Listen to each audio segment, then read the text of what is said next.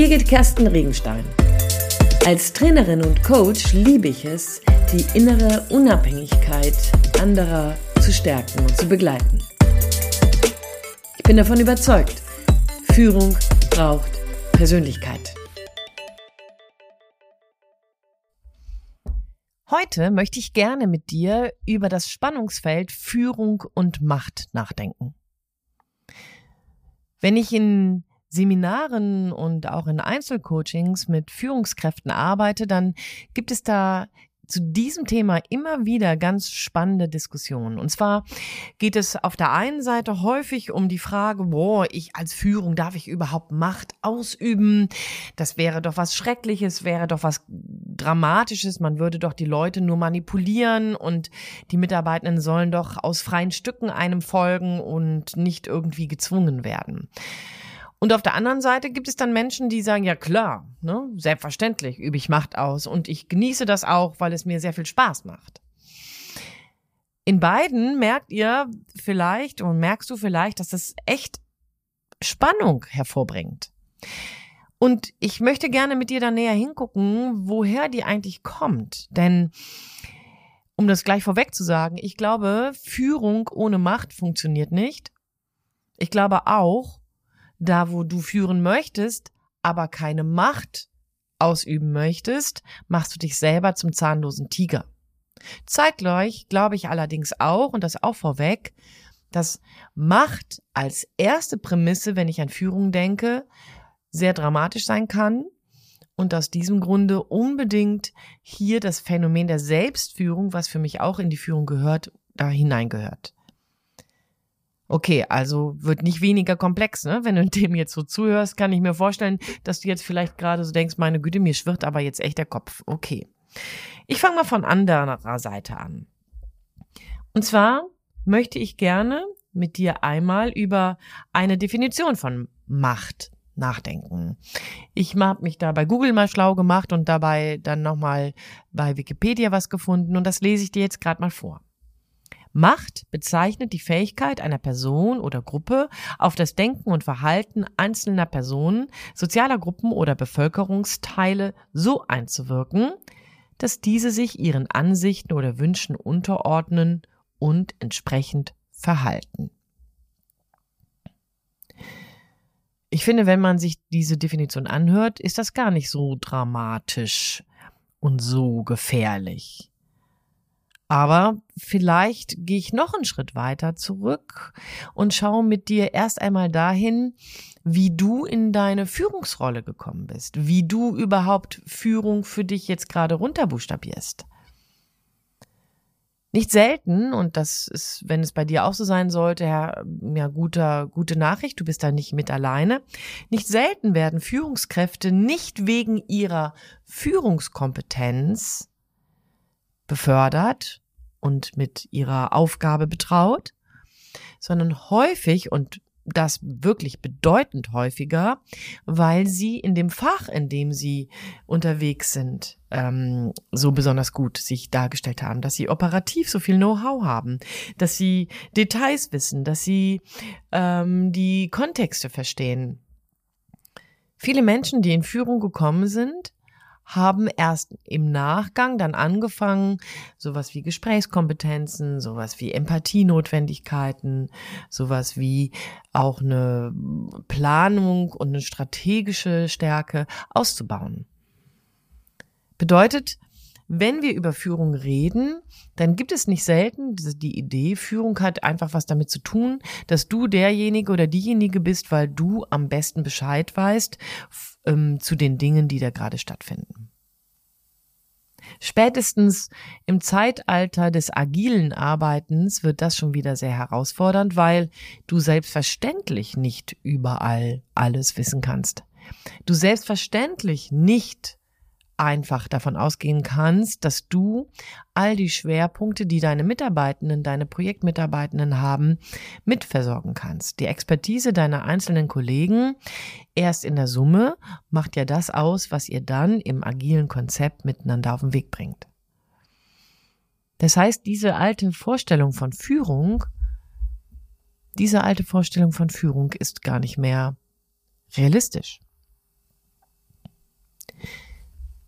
Selbst wenn es so ist, dass du soziale Kompetenzen hast und schon lange Führung auch als zwischenmenschlicher, als Beziehungsmanagement verstehst, schon lange begriffen hast, dass Führung Strategie beinhaltet, dass Führung gar nicht das operative Know-how meint, sondern eher genau das ist, wie kann ich Menschen dazu bewegen, die Dinge zu, ähm, auszuführen, die sie sowieso gut kennen und können und die du von ihnen haben möchtest oh, hier kommt so hinterrücks quer durchs Auge so ein bisschen dann doch schon das Machtthema rein, ne?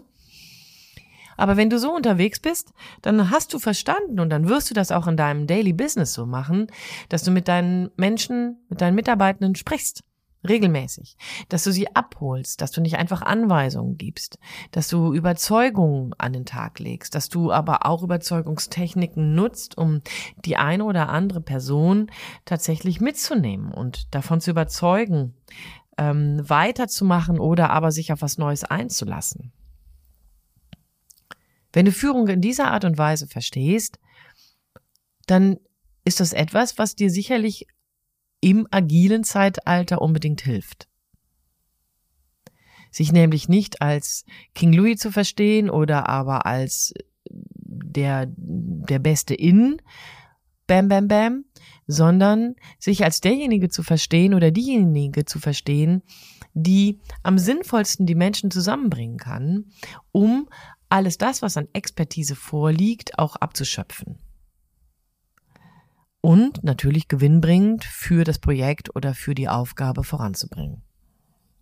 Führung bedeutet also hier weitaus mehr und geht direkt in deine Tools hinein, die du an Bord haben müsstest, im Rucksack haben müsstest, um genau das, Menschen nämlich zu begeistern, Menschen zu motivieren, Menschen zu überzeugen, gegen Widerstand anzugehen, irgendwie dafür zu sorgen, dass dein Gegenüber das, was du im Kopf hast, für sich selbst dann auf die Agenda nimmt.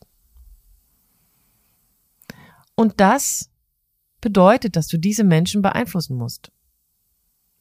Denn nicht deine Mitarbeiter, die Frau Fischer oder der Herr Koslowski, stehen morgens auf, gucken sich in den Spiegel an und sagen, ey, Schaka, heute mache ich genau das, was meine Führungskräfte von mir wollten und setze das oder dieses, jenes oder welches um. Das machen die normalerweise nicht, sondern die haben ihre Aufgaben, die du ihnen einfach mal irgendwann gegeben hast oder bekommen Aufgaben, auch heute vielleicht, und machen die dann eventuell begeistert oder weniger begeistert. Das bedeutet, dass du, wenn du Führung inne hast, unbedingt Menschen begeistern, mit, aber mitnehmen, ähm, motivieren musst. Und das heißt wiederum, dass du sie beeinflussen musst, dass du Einfluss nehmen musst. Oder aber, vielleicht noch viel deutlicher, dass du deinen Einfluss als Führungskraft geltend machen musst. Und hier sind wir dabei, dass du damit automatisch Macht ausübst. So wie Wikipedia das gerade definiert hat. Ich kann es gerne nochmal vorlesen, denn ich finde das wichtig, das nochmal sich auf der Zunge zergehen zu lassen. Macht bezeichnet die Fähigkeit einer Person oder Gruppe auf das Denken und Verhalten einzelner Personen, sozialer Gruppen oder sogar äh, Bevölkerungsteile so einzuwirken, dass diese sich ihren Ansichten oder Wünschen unterordnen und entsprechend verhalten. Das heißt, Macht ist gar kein Phänomen, wenn man sich dieser Definition anschließt. Macht ist nicht irgendwie ein Raum, in den du hineingehst und der dich dann vereinnahmt, sondern Macht ist eine Fähigkeit.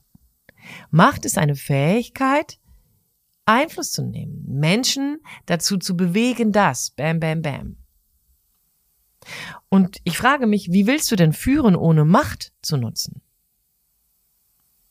Macht deiner Worte, Macht deines Charismas, Macht deiner Persönlichkeit, Macht deiner Funktion, Macht deines Netzwerkes, Macht deines Know-hows.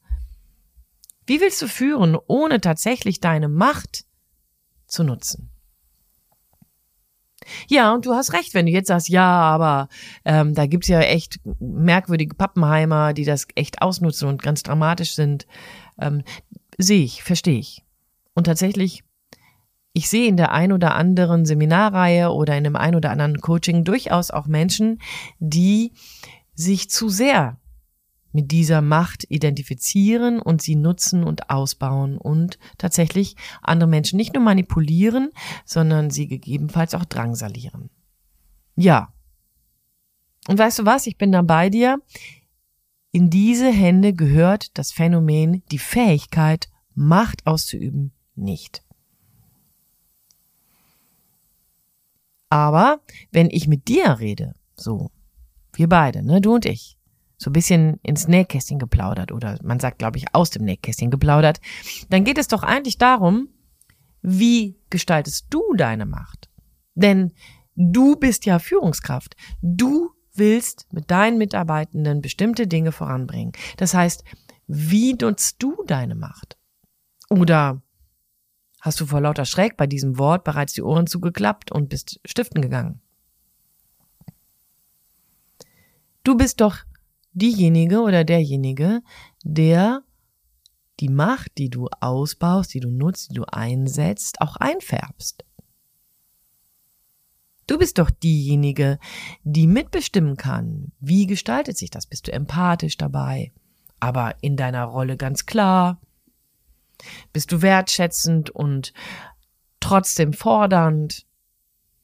Kannst du konfrontieren, ohne zu verletzen? Bist du fähig zu gestalten und eine Strategie zu verfolgen und dabei auch mit Widerständen umzugehen? Das ist Macht. Das ist die Fähigkeit, auf Menschen und soziale Gruppen Einfluss zu nehmen. Ja, jetzt könnte man natürlich darüber nachdenken, wie denn diese Aversion zu Macht kommt. Und an der Stelle würde ich gerne einmal mit dir tatsächlich eine Denkschleife machen. Wieso ist das so negativ behaftet? Statt es einfach positiv zu nutzen. Ich bin persönlich davon überzeugt, dass es ganz viel mit deiner persönlichen Autoritätserfahrung zu tun hat. Wie hast du Führungskräfte erlebt, die auf einmal Macht bekommen haben? Wie hast du Menschen erlebt, die auch auf dich Macht ausüben können, konnten. Hast du das als wohltuend, als bereichernd, als beschützend, als bewahrend, als fordernd erlebt? Oder hast du das als konfrontativ, als mh, mm, desastermäßig, als destruktiv erlebt? Macht dir ein Mensch, der Macht hat und diese, diese ausnutzt, Angst und dann frag dich doch warum?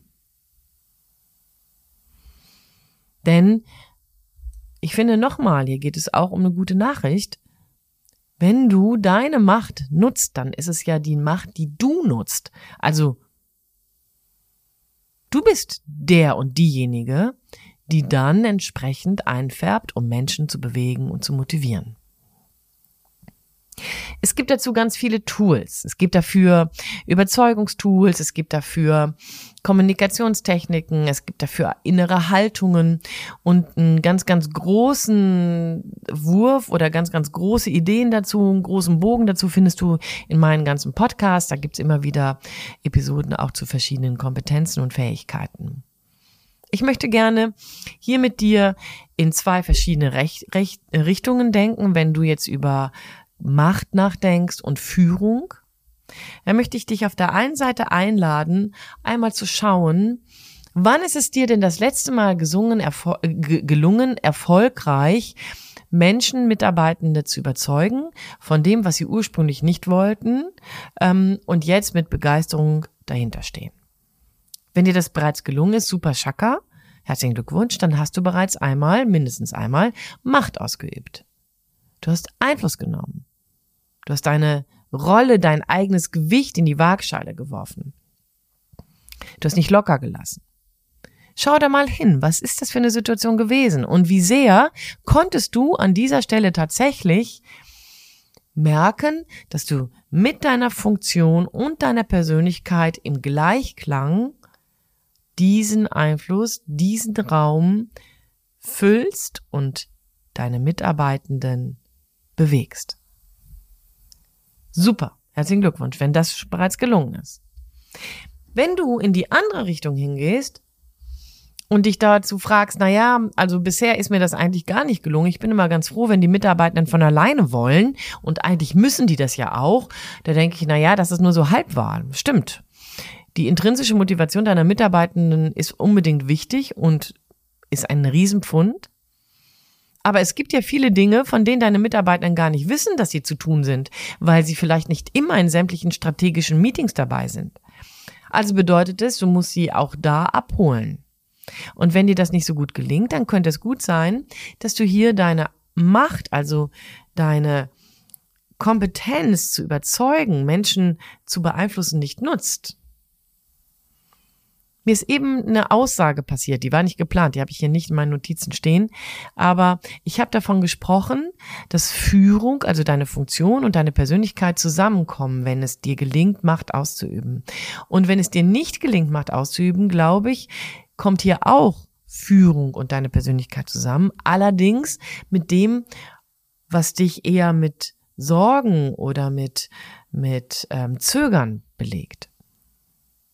Also wenn man es ganz knallhart ausdrückt, könnte das sein, dass es sogar eine, eine Verbindung ist, deine Funktion mit einem defizitären Anteil in deiner Persönlichkeit. Denn wenn du führen willst, musst du beeinflussen. Musst du gestalten. Ganz ehrlich, mitlaufen, das kann jeder. Aber dann brauchst du auch keine Macht. Ein letzter Aspekt dazu, den möchte ich dir gerne noch mitgeben, bevor ich dann Tschüss sage, ist die Frage nach der Selbstführung.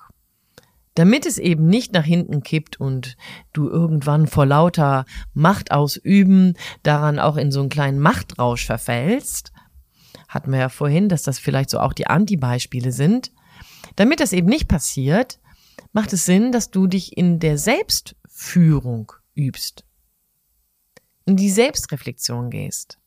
Nach Alexander Groth ist das eine der Master Skills, die jeder, der Führung übernimmt, haben muss. Selbstreflexion.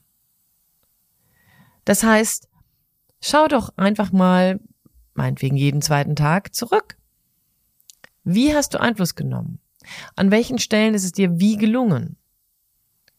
Bewegen sich deine Mitarbeitenden nach wie vor noch in ihrem in ihrer Komfortzone mit dir oder haben sie regelmäßig Angst? Haben sie den Raum bei dir mit ihren Ideen und ihren Gedanken und ihrem Zögern aufzuschlagen? Oder aber bist du derjenige, der einfach sagt, basta, so ist es und so soll es jetzt sein und ich habe jetzt keinen Bock mehr weiter zu diskutieren. Selbstführung hat eben unbedingt was damit zu tun, dass dein Einfärben deiner Macht immer wieder auch und vor allen Dingen positiv bleibt. Ja, ein kleiner Diskurs. Wenn du mehr dazu lesen und hören möchtest, kannst du gerne auf meinen Blog gucken, auf der Homepage www.bkr-teamkompetenz.de oder aber du kannst dich einfach per Mail bei mir melden. Ich freue mich, wenn du mir Feedback gibst und bin gespannt, was du mit deiner Macht in deiner Führung demnächst tust. In diesem Sinne, viel Freude beim Ausprobieren. Denn ich bin davon überzeugt, Führung braucht Persönlichkeit. Deine Birgit Kersten Regenstein.